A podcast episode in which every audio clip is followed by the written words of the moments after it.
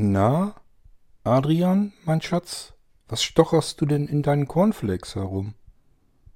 Ach, ich weiß auch nicht. Hast du keinen Hunger? Hm. Irgendwie schmecken die anders. Wie anders? Na komisch. Sachen können nicht komisch schmecken. Was schmeckt denn daran anders? Ich weiß nicht. Mama, Mama macht mir da immer Zucker rein. Zucker ist ungesund.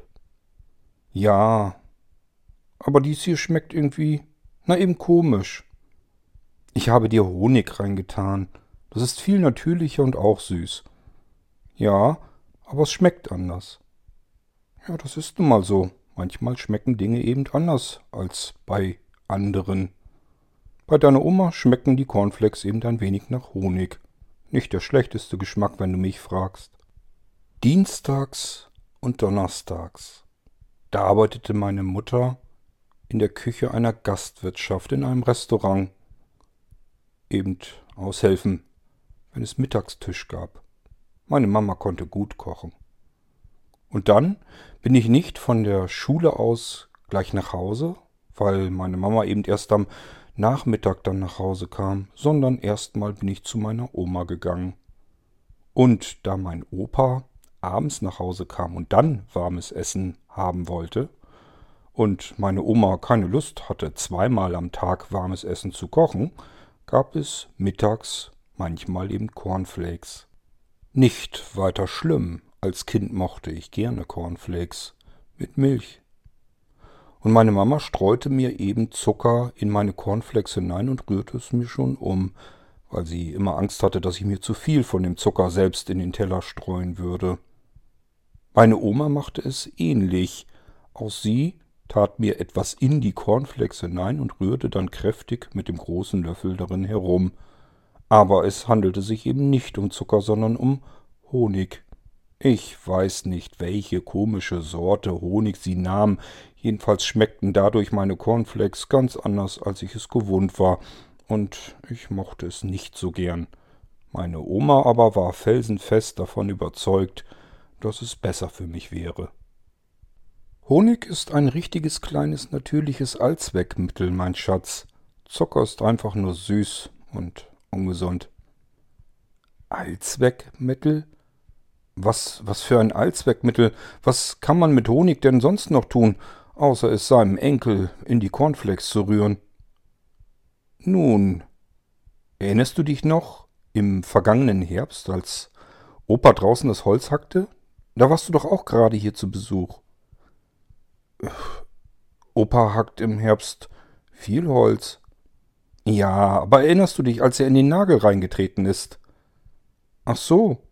Ja, natürlich. Er kam humpelnd herein und sein Fuß blutete. Richtig, wir haben ihm die Stiefel ausgezogen. Ja. Und dann haben wir ein Verband drum gewickelt. Erst habe ich ihm die Wunde sauber gemacht und dann haben wir ein Verband rumgewickelt. Erinnerst du dich daran? Ja, natürlich. Aber was hat das mit dem Honig zu tun? Mit dem gleichen Honig, den du gerade in deinen Cornflakes hast, hatte ich damals Opas Wunde eingerieben. Erinnerst du dich denn nicht mehr? Du hattest ihm eine Salbe auf dem Fuß geschmiert. Das weiß ich schon noch, aber das war doch sicherlich irgendeine Salbe, irgendein Arznei, oder nicht? Nein, das war der gleiche Honig. Dieselbe Sorte. Honig? Du hast Opas Fuß mit Honig eingerieben? Ja, warum denn nicht? Honig wirkt ein wenig antibakteriell, quasi schon desinfizierend. Und es beugt vor Entzündungen vor, kann Entzündung sogar rückgängig machen. Die alten Soldaten haben ihre Wunden damals in den Schützengräben schon mit Honig behandelt. Es blieb ihm gar nichts anderes übrig, aber so schlecht war das Ganze auch gar nicht. Es funktionierte. Das, das habe ich nicht gewusst. Jetzt weißt du's. Honig ist gut, Zucker ist böse. Ich löffelte weiter in meinen Cornflakes herum. Wirklich gut schmeckten sie mir eigentlich immer noch nicht, aber doch deutlich besser als zuvor. Und vor allem wusste ich damals noch nicht, dass dieses Gespräch mit meiner Oma mir mehrere hundert Jahre später wieder einfallen würde, zum Glück.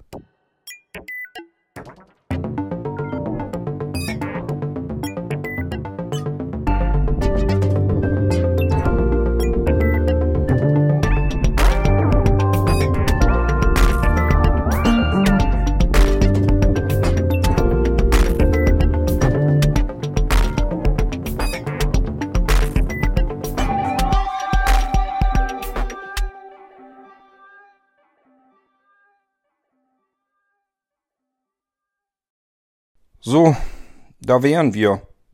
Dann mal herzlich willkommen in unserem Vorratsraum. Erik blieb stehen. Auch wir blieben stehen. Ich schaute mich um. Die Sonne fing gerade erst wieder an, vom Himmel herunter zu brennen, obwohl es eigentlich noch relativ früh am Morgen war. Wir hatten uns auf den Weg gemacht, hierher. Wir wussten allerdings nicht genau, wo das hier sein würde. Wir standen jetzt an einer anderen Ecke, des Waldes. Es ging sozusagen drumherum um ein paar Bäume und dann zur anderen Seite des Waldes weg. Alle anderen Seiten waren nur öde, staubig und voller Sand. Hier? sagte ich ungläubig. Ich hatte irgendwie eine Baracke erwartet, irgendeine Bude, irgendetwas aus Brettern zusammengenagelt oder was weiß denn ich, aber irgendetwas, was man eben sehen konnte, hier war aber gar nichts, hier war Wald, genau wie überall anders Wald war, wenn man im Wald war. Es gab nur Wald und diese Sandwüste da draußen. Ja, wo soll denn sonst unser Vorratsraum sein, wenn nicht hier? Das verstehe ich nicht, sagte Franka nun. Wieso denn ausgerechnet hier? Warum nicht irgendwo? Dies hier ist die naheste Stelle, von Rhythm City, von der Kuppel.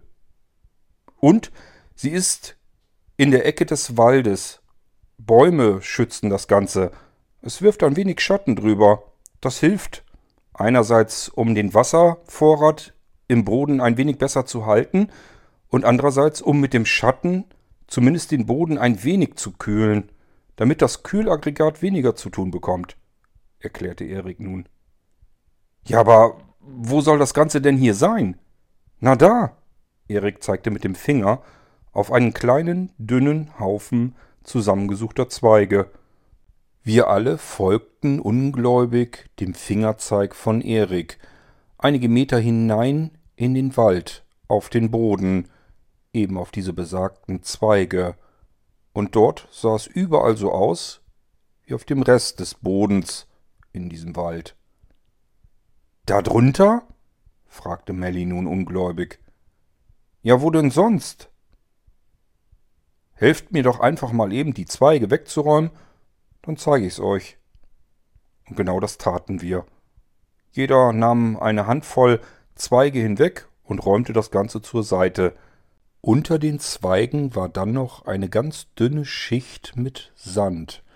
Auch das wischten wir zur Seite weg und befreiten dadurch eine Metallklappe. Sie war etwa einen Quadratmeter groß und hatte einen Griff. An dem ruckte Erik nun und klappte diese riesige, schwere Metallklappe zur Seite weg. Mit einem dumpfen, lauten Knall schepperte diese Metalltür auf dem Waldboden auf, schwang noch ein wenig hin und her und machte nun offensichtlich, dass Erik von innen an diese Metalltür eine dicke Schicht Dämmmaterial geklebt hatte. Wow, das hast du ja richtig ordentlich gemacht, so wie's scheint.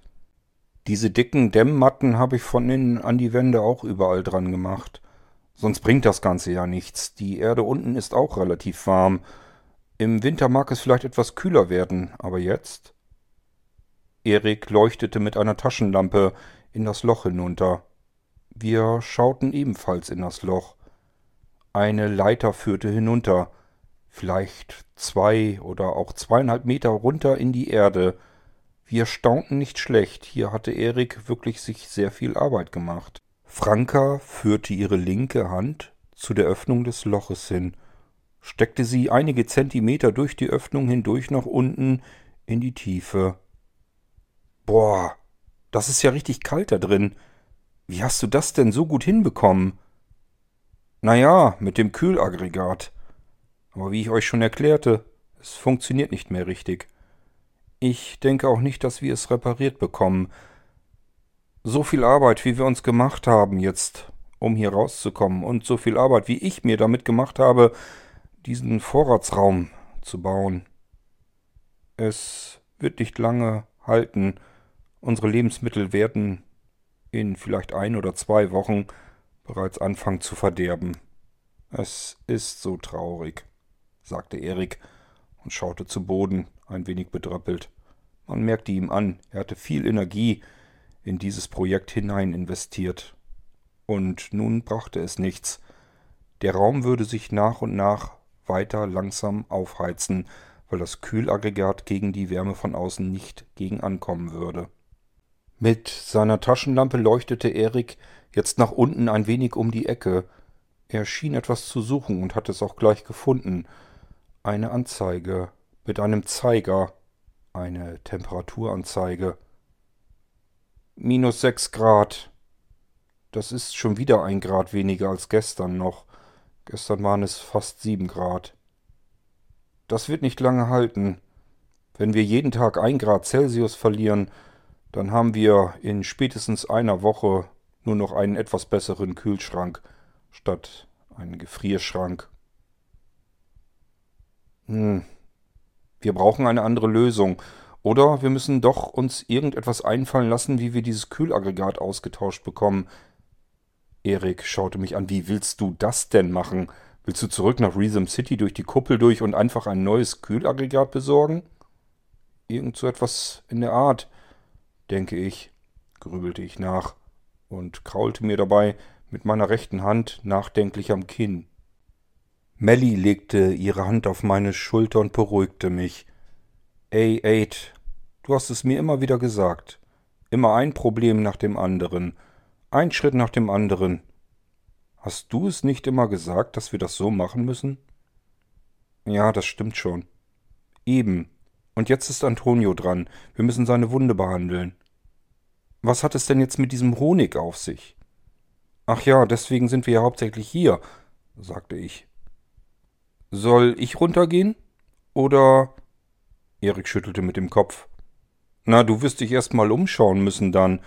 Es macht wohl mehr Sinn, wenn ich runtersteige und uns den Honig hochhole, was auch immer du damit vorhast. Man sollte sich da unten nicht allzu lange aufhalten. Die Temperaturunterschiede sind viel zu gewaltig, von hier oben in der Hitze, da unten in diese Kälte. Am besten, ich gehe runter, ich weiß ja, wo ich was hingepackt habe in die Regale. Ein Griff und ich habe den Honig und dann komme ich gleich wieder hoch. Das ist das Beste, was man machen kann, auch wenn wir sonst irgendwelche Lebensmittel brauchen. Am besten werde ich immer runtergehen. Ich weiß ziemlich gut und genau und kann mich gut daran erinnern, wo ich was hingepackt habe. Ich nickte einfach nur zustimmend. Ich verstand natürlich, was Erik meinte. Er setzte sich auf den Boden neben die Luke und steckte seine beiden Füße in das tiefschwarze, dunkle Loch. Unten würde man die Hand vor Augen nicht sehen können, nicht einmal durch diese relativ große Luke. Es war zu tief und es war zu dunkel und es war viel zu kalt. Er stellte seinen linken Fuß einige Sprossen weiter unten auf die Leiter, dann den rechten Fuß und stieg dann hinab. Sehr schnell war der Kopf ebenfalls nicht mehr zu sehen. In diesem Augenblick standen wir alle kreisherum um die Öffnung zu unserem Vorratsraum und starrten in dieses tiefschwarze, dunkle Loch hinunter. Wir warteten darauf, dass Erik wieder ans Tageslicht kam, sein Kopf dann plötzlich irgendwann wieder zu sehen sein würde. Nein, nicht alle, wir starrten nicht alle hinunter in dieses Loch. Zum Glück nicht. Aus dem Augenwinkel heraus bemerkte ich, dass Antonio woanders hinschaute. Er hob seinen Blick und beobachtete etwas über dem Wald. Er starrte in Richtung der Sonne. Irgendetwas blitzte dort. Auch ich schaute dahin. In dem Moment rief Antonio schon aus, was mir durch den Kopf ging. Ach du Scheiße. Das sind zwei von diesen Dingern, diese, diese Secure-Bots. Wir haben nichts, wir haben keine Waffen, wir können uns überhaupt nicht wehren. Wir müssen uns verstecken, los schnell. Antonio schaute sich um, war kurz darauf, einen Sprung zu machen und zu sagen, los in den Wald. Ich blickte nach oben in die Baumkronen, direkt vor uns. Nein, das hat keinen Zweck. Der Wald ist hier nicht dicht genug. Sie werden uns entdecken und dann auf uns schießen. Es hat keinen Zweck, wir haben hier kein Versteck. Am besten läuft wieder jeder in eine andere Richtung, rennt im Zickzack, genauso wie wir es das letzte Mal getan haben. Die beiden können uns ja nicht zeitgleich allesamt verfolgen. Irgendwie müssen wir versuchen, ihnen auszuweichen und uns dann hier wieder treffen. Hoffentlich geht es gut. In dem Moment brüllte Erik von unten. Was ist denn los da oben? Was redet ihr von irgendwelchen Securebots? Erik, wir müssen verschwinden. Sie schießen sonst auf uns. Hier sind Securebots, zwei Stück auf dem Weg zu uns hierher. Dann kommt doch hier runter, meine Güte. Wie? Warum darunter? Sie werden uns doch dann kriegen, oder nicht? Ach was, die können uns doch gar nicht hier unten sehen. Los, kommt schnell runter. Geht die Leiter runter. Wir passen hier alle rein, keine Sorge. Ich blickte kurz nach unten, in das Loch, dann nach links, nach rechts und dann in Antonius Augen zu Melly rüber und nach Franka. Erik hatte recht. Es war wahrscheinlich die einzige Chance, die wir jetzt auf die Schnelle überhaupt hatten. In dem Moment löste sich Melly auch schon aus ihrer Schockstarre und kletterte die Leiter hinunter. Von unten aus dem schwarzen Loch gab Erik weitere Anweisungen. Es schien so, als wenn er genau wusste, was er tat. Los, jetzt du, Franka. Warte nicht erst, bis Melly unten ist. Geh gleich hinterher. Wir haben keine Zeit. Franka stieg ebenfalls sofort die Leiter hinunter, etwas hastig. Beinahe wäre sie abgerutscht. So, und jetzt du, Aid. Wieso ich? Sollte nicht erst Antonium? Wegen seiner Wunde? Na eben deswegen. Er kann sich notfalls das letzte Stückchen auch fallen lassen. Komm du erst runter. Wir fangen ihn dann auf. Ich überlegte zwar nicht lang, aber es fühlte sich trotzdem für mich falsch an. Ich wäre am liebsten zuletzt gegangen, aber Erik hatte wahrscheinlich recht. So kletterte ich ebenfalls in dieses tiefschwarze Loch hinunter, Stufe für Stufe, Sprosse für Sprosse. Dann folgte auch Antonio mir schon. Ich konnte seine Füße direkt oberhalb meines Gesichts auf den Sprossen sehen. Antonio stöhnte laut auf, und ich blickte nach oben. Ich konnte sehen, dass er kaum seine Schulter bewegen konnte. Er hatte Mühe, diese Leiter herunterzuklettern, er konnte sich nicht wirklich festhalten. Ich ließ mich einfach den Rest der Leiter nach unten fallen, sprang auf den Boden unten in diesem dunklen Loch, obwohl ich ja nicht wusste, wie tief es noch war. Es fühlte sich nicht wirklich gut an, aber ich kam unten auf, und es war alles gut. Ich blickte nach oben. Antonio stand immer noch weit oben auf der Leiter und wusste nicht so richtig, wie er weiter absteigen sollte. Ihm tat die Schulter weh, er hatte Schmerzen. Nun versuchte Antonio eine weitere Sprosse nach unten zu gehen. Wieder stöhnte er laut auf durch die Schmerzen in seiner Schulter. Er konnte den Arm nicht weiter bewegen. Erik stupste mich ein wenig zur Seite. In dem Moment hörte ich ein Surren, das typische Surren, das diese Secure-Bots oben in der Luft hinterlassen, das kannten wir nur allzu gut. Sie waren uns schon einmal lebensbedrohlich zu nahe gekommen. Dieses Geräusch werde ich wahrscheinlich nie wieder in meinem Leben vergessen, und nun hörte ich es über diesem Loch. Erik stand direkt neben mir in engem Körperkontakt mit mir, und wir beide starrten nach oben zum Loch, zum Eingang. Gleißendes Licht kam von oben durch dieses Loch, und darunter war Antonio nur als Schatten zu sehen. Aber er kam nicht mehr von der Stelle. Er konnte nicht vor lauter Schmerzen. Erik rief ihm leise flüsternd zu. Los, Antonio, jetzt lass dich einfach fallen. Keine Sorge. Aid und ich fangen dich auf. Wir sind direkt unter dir. Lass einfach los. Wir fangen dich auf. Hab Vertrauen. Antonio blickte nach unten, konnte natürlich nichts sehen. Seine Augen hatten sich an die Dunkelheit noch gar nicht gewöhnt. Er starrte ins Dunkle und nahm nur unsere Stimmen wahr. Dann ließ er los. Antonio stieß sich leicht mit seinen Füßen von der Leiter ab, damit er nicht die Leiter hinunterrutschen würde. Er fiel hinunter wie ein nasser Sack.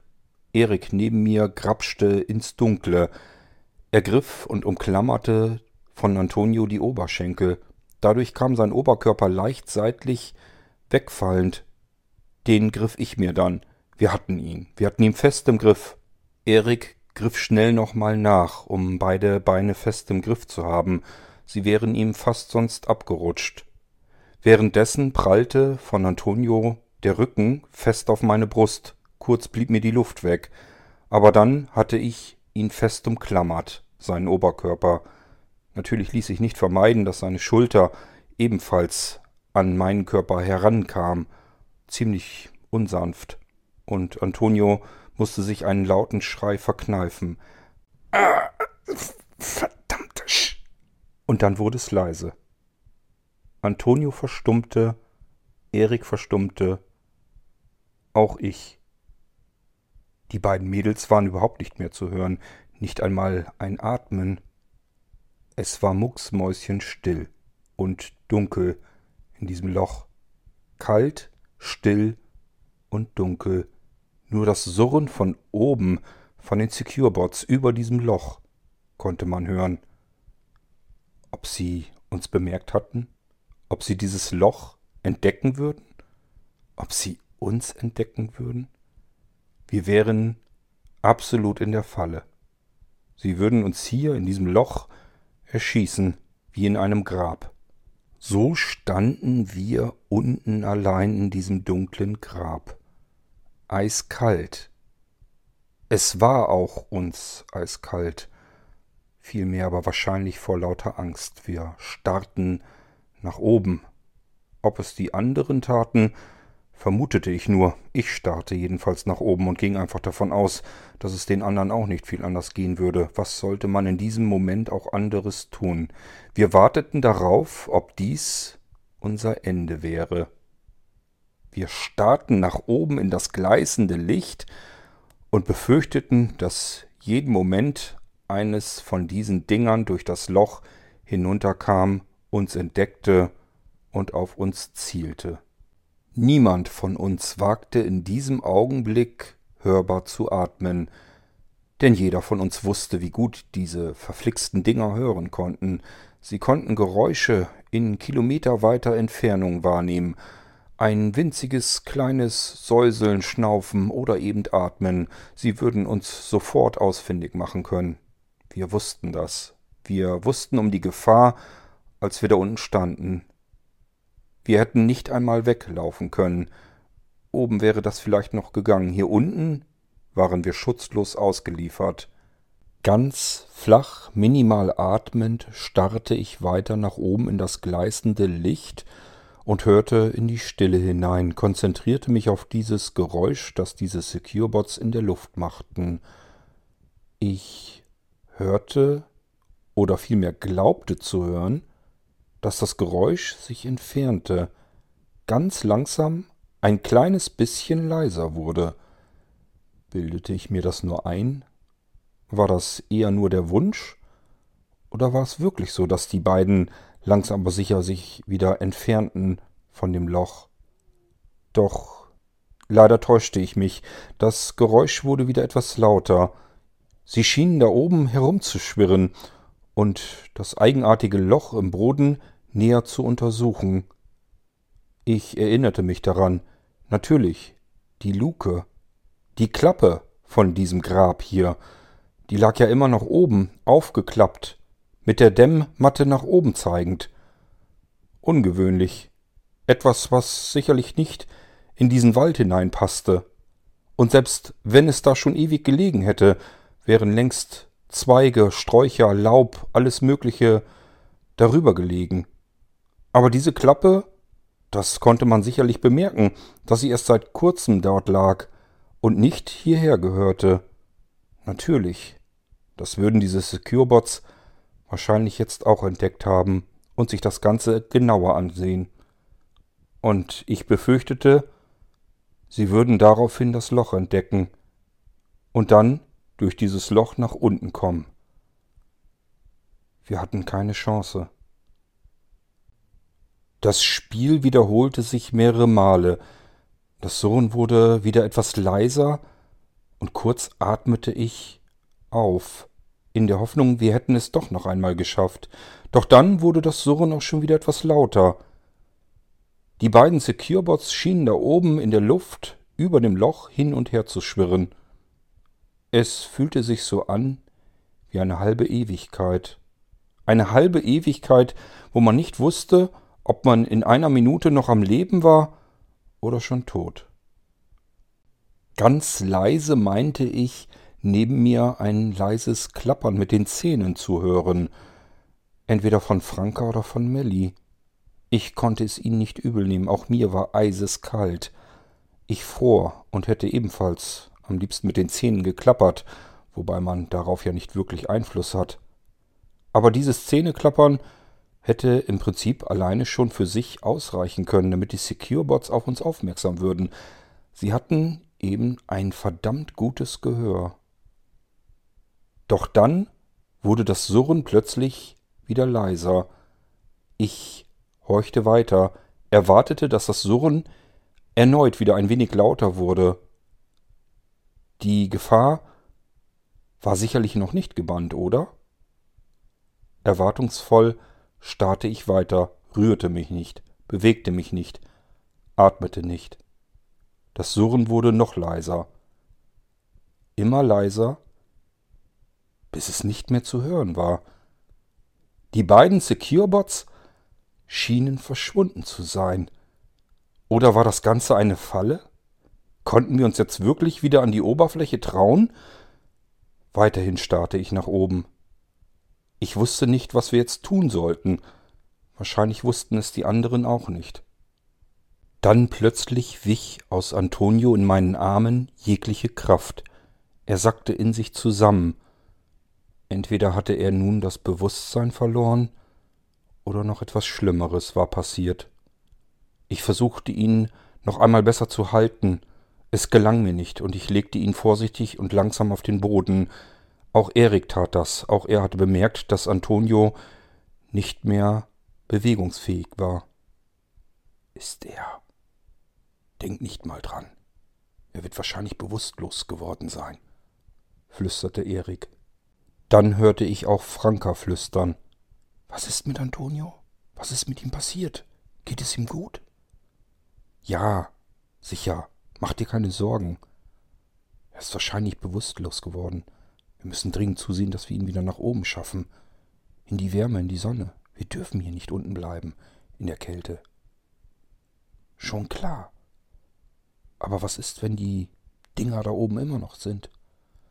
Die schießen doch auf uns. Irgendwer muss nach oben, sagte ich. Am besten klettere ich ganz leise und vorsichtig hinauf. Ich tastete mich im Dunkeln an Antonios Körper entlang, bis ich die Leiter wieder im Griff hatte. Ich setzte meinen linken Fuß auf die erste Stufe, zog den zweiten Fuß mit einem großen Schritt über Antonio hinweg auf die nächste Stufe und kletterte, so leise es irgendwie ging, diese Leiter hinauf versuchte jedes Geräusch dabei zu vermeiden. Ganz, ganz langsam, beinahe in Zeitlupe, ging ich Stufe für Stufe diese Leiter hinauf, ins Helle, in die Sonne. Schon ein Stückchen weiter oben bemerkte ich, wie die Temperatur sofort etwas wärmer wurde, erträglicher. Ich ging weiter. Ich horchte zwischendurch immer wieder ob ich das Surren der Securebots hören würde.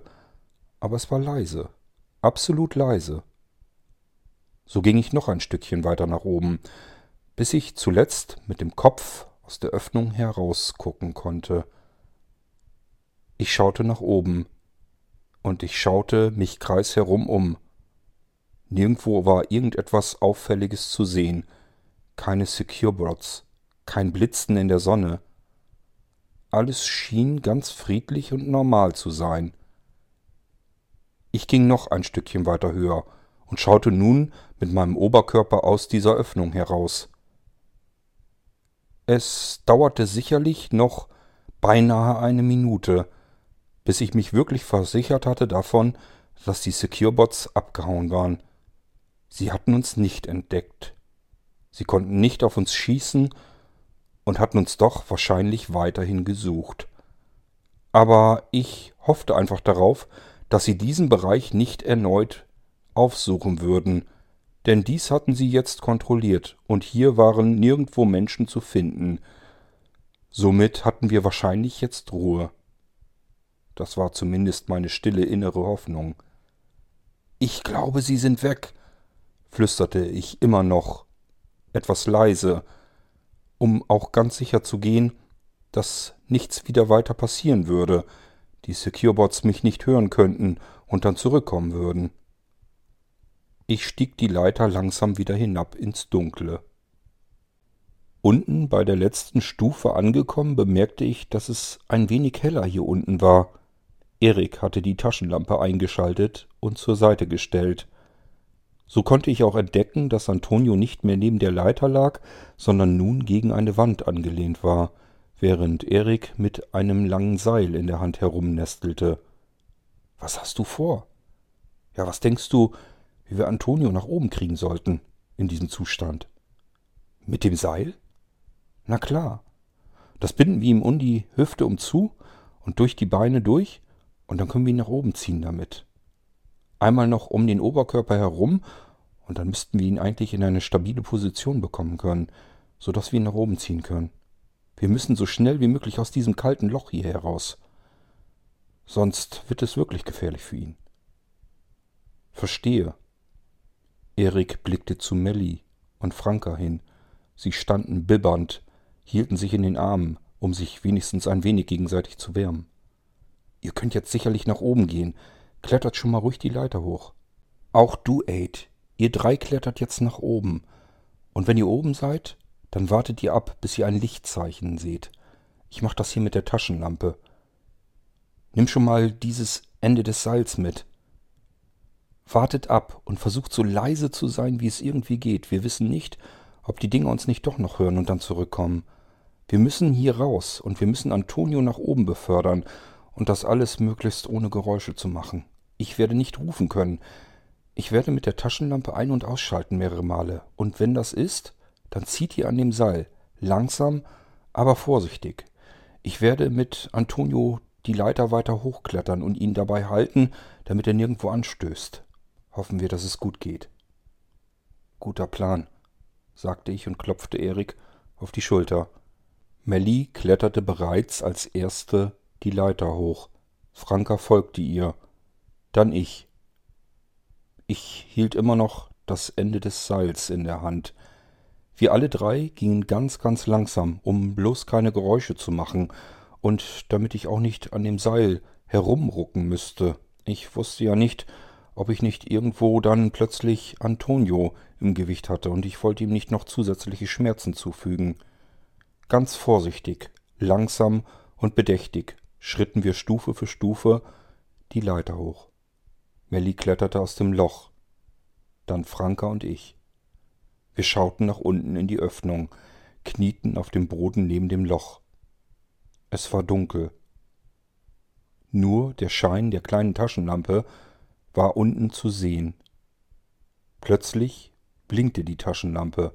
Das kleine Licht ging wiederholt aus, dann an, dann aus, dann an. Das Zeichen. So, wir müssen ziehen, aber ganz vorsichtig. Ich zog, hinter mir Melli und dahinter Franka. Wir alle zogen an ein und demselben Seil. Ganz vorsichtig, bis es stramm wurde. Nun hatten wir Gewicht zu spüren. Das war sicherlich Antonio. Erik hatte ihn hoffentlich fest in der Schlinge zusammengeschnürt, und wir zogen nun ganz vorsichtig, um ihm keinen Ruck hinzuzufügen. Wir konnten das Gewicht zu dritt ganz gut nach oben ziehen. An der Öffnung schrappte das Seil entlang. Ich hörte Erik unten die Leiter hochklettern. Er konnte es dadurch, dass er das Gewicht von Antonio immer wieder herumjonglieren musste, nicht ganz so leise tun, wie wir es vorher taten.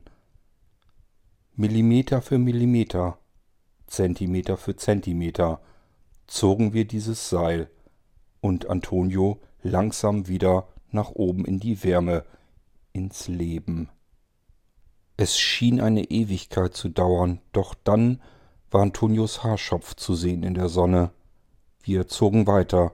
Dann konnte man den schlaff herunterhängenden Kopf sehen. Sein Kinn lag auf seinem Brustbein. Wir zogen weiter. Ich hielt kurz inne mit dem Ziehen, drehte mich nach hinten und schaute Franke an. Franke, am besten lässt du das Seil jetzt los und gehst zum Loch. Dann greif am besten Antonio unter die Arme und versuch ihn irgendwie zu führen, damit er vernünftig aus dem Loch herauskommt. Die Kraft zum Ziehen können wir dir geben, aber du sorgst dafür, dass er vernünftig durch diese Öffnung kommt. Alles klar, in diesem Moment ruckte es ein wenig, denn das Gewicht wurde nun etwas schwerer für Melly und mich. Aber wir konnten Antonio immer noch ganz gut festhalten. Zum Glück war er nicht allzu schwer. Franka kniete sich nun neben das Loch, neben die Öffnung, und griff Antonio unter die Arme. Sie hatte Mühe damit, ihn hin und her zu buxieren, damit er gerade durch die Öffnung nach oben gezogen werden konnte, während Melly und ich weiterhin ruckartig an diesem Seil zogen. Wir hatten es wirklich ein wenig schwerer. Es ließ sich nicht mehr ganz so geschmeidig nach oben ziehen. Es ging nun nicht anders mehr. Wir konnten Antonio diese leichten ruckartigen Bewegungen nicht ersparen. Vielleicht zum Glück war er immer noch bewusstlos. Hoffentlich hatte er davon gar nichts mitbekommen. Ich hatte direkt ein kleines schlechtes Gewissen, dass wir ihn nicht sanfter nach oben ins Freie befördern konnten. Einen Moment später hatten wir Antonius Oberkörper aus dem Loch herausgezogen, zu dritt, mit vereinten Kräften.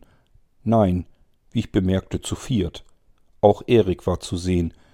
Er hatte Antonius Beine fest umklammert und schob sie nach oben aus dem Loch heraus. Im gleißenden Sonnenlicht erschien nun von Erik sein Haarkranz um seine Glatze herum. Das war das erste, was von ihm zu sehen war. Mit einem letzten Schwung stieß er die Füße von Antonio aus dem Loch heraus. Sie schwebten bis dahin immer noch über dem Loch. Tief und schwer atmend kletterte Erik nun die letzten Sprossen der Leiter empor, während ich ihm meine Hand zureichte. Ich wollte ihm behilflich sein, aus dem Loch herauszuklettern. Statt dass er meine Hand ergriff, legte er einen Riemen drumherum in meine Hand hinein. Es handelte sich dabei um eine Umhängetasche, mit etwas Gewicht darin. Er hatte sie vorher um seine Schulter. Nun nahm ich diese Tasche heraus, während Erik die letzten Stufen der Leiter herauskletterte und sich ebenfalls über den Boden aus dem Loch herausraubte. Leise war Erik am Keuchen. Ich legte meine Hand auf seine Schulter. Hey, alles okay? Alles in Ordnung. Aber ganz so oft kann ich das nicht machen. Allein schon diese Temperaturunterschiede von da unten in den Minusgraden und diese brüllende Hitze hier oben. Aber wir haben es geschafft, richtig? Ich nickte. Richtig. Er schaute zu Antonio rüber. Und? Immer noch bewusstlos, sagte ich, während ich ebenfalls zu Antonio rüberstarrte. Die beiden Frauen hatten sich währenddessen um ihn gekümmert. Dann schaute Erik wieder mir ins Gesicht. Da, die Tasche. Da ist Wasser drinne. Trinkwasser. Natürlich gefroren. Aid, lege am besten die Flasche in die pralle Sonne, damit das möglichst schnell auftaut. Wir brauchen das Wasser für Antonio.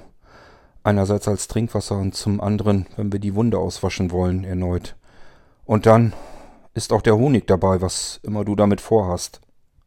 Ich griff nach der Tasche und öffnete sie und kramte darin herum. Tatsächlich, zwei Flaschen gefrorenen Wassers war darin, und auch den Honig hatte ich entdeckt. Aber nicht nur das. Ich freute mich. Damit hatte ich nicht gerechnet. Damit hatten wir wahrscheinlich alle nicht gerechnet. Was ist das denn? Du hast Tücher gefunden? Du hast Verbandsmaterial gefunden? Das sind irgendwelche alten Handtücher. Ich hab einfach nicht mehr dran gedacht. Sie lagen da unten und dann habe ich sie natürlich eingepackt. Das ist ja fantastisch. Dann können wir jetzt endlich seine Wunde vernünftig versorgen. Wirklich vernünftig versorgen. Wir haben den Honig, wir haben die Tücher, wir haben Wasser. Wir haben mehr, als wir jemals dachten. Ich schaute Franka an. Franka, mach dir keine Sorgen. Alles wird gut. Wir kriegen das hin. Antonio wird wieder fit. Franka lächelte mich nun an. So nahm ich die beiden gefrorenen Wasserflaschen und verließ den Waldrand einige Meter hinaus aus dem Wald, direkt in die pralle Sonne. Der heiße Wüstensand brannte unter meinen Füßen selbst durch meine Schuhe hindurch. Durch die Sohlen konnte ich merken, dass dieser Sand glühend heiß war. Hier legte ich nun die beiden Plastikflaschen in den Sand hinein. Es würde nicht lange dauern, bis diese aufgetaut waren. Als ich mich umdrehte, um zurück zu den Vieren zu gehen, sah ich, dass Erik bereits aufgestanden war und die schwere Metallklappe für die Öffnung unseres Vorratsraumes in den Händen hielt, mit der Dämmung mittlerweile schon nach unten zeigend. Das letzte Stück ließ er fallen, die Klappe machte wieder einen dumpfen Knall und lag etwas seitlich versetzt über dem Loch. Erik musste noch ein wenig nachjustieren, bis die Klappe plan und eben mit dem Boden abschloss. Ich war mittlerweile angekommen und half ihm dabei, die Klappe wieder mit etwas Sand zu behäufeln, damit man sie von außen nicht würde sehen können. Zuletzt kamen noch wieder die Äste drüber. Somit verschwand mit wenigen Handgriffen unser eiskaltes, aber lebensrettendes Domizil von vorhin. Wir hatten es wirklich noch einmal geschafft. Wieder aus einer lebensgefährlichen Situation heraus. Das hätte ins Auge gehen können, für uns alle. Ich blickte immer noch misstrauisch nach oben. Und wenn sie zurückkommen? Wäre es nicht besser gewesen, wir hätten die Klappe offen gelassen, dass wir uns erneut nach unten hätten retten können? Auch Erik blickte nach oben. Es hilft ja nichts. Ich glaube aber nicht, dass sie wieder zurückkommen. Wir müssen die Klappe zumachen. Ich möchte nicht wissen, was die Aktion jetzt für unsere Lebensmittel schon an Schaden angerichtet hat. Da unten sind in der Zwischenzeit sicherlich mehrere Grad wärmer geworden. Wir haben wahrscheinlich mehrere Tage Vorrat verloren. Es wird jetzt wahrscheinlich keine Woche mehr da unten dauern, bis die ersten Lebensmittel verderben. Wir müssen uns irgendeine Lösung überlegen. Missmutig schaute ich zu Boden. Ich hätte mit den Fäusten auf den Boden aufstampfen können, aber es hätte ja nichts gebracht. Ich hätte weinen können, und auch das hätte nichts gebracht. Alles war hier lebensbedrohlich. Wir hatten überhaupt keine Chance, von Anfang an nicht gehabt. Ich blickte nach rechts, wo Antonio lag, immer noch keine Regung von sich gebend, immer noch bewusstlos. Und seine Wunde, sichtbar entzündet, würde er es wirklich die nächste Zeit überhaupt überleben? Würde er es schaffen?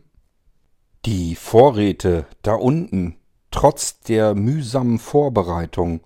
Es würde nur wenige Tage noch dauern, bis die ersten begannen zu verderben. Und es würde sicherlich nicht lange dauern, bis auch die letzten nicht mehr genießbar waren. Allein von der Menge her hätten sie ansonsten gereicht, uns hier als Basis ein halbes Jahr lang zu versorgen.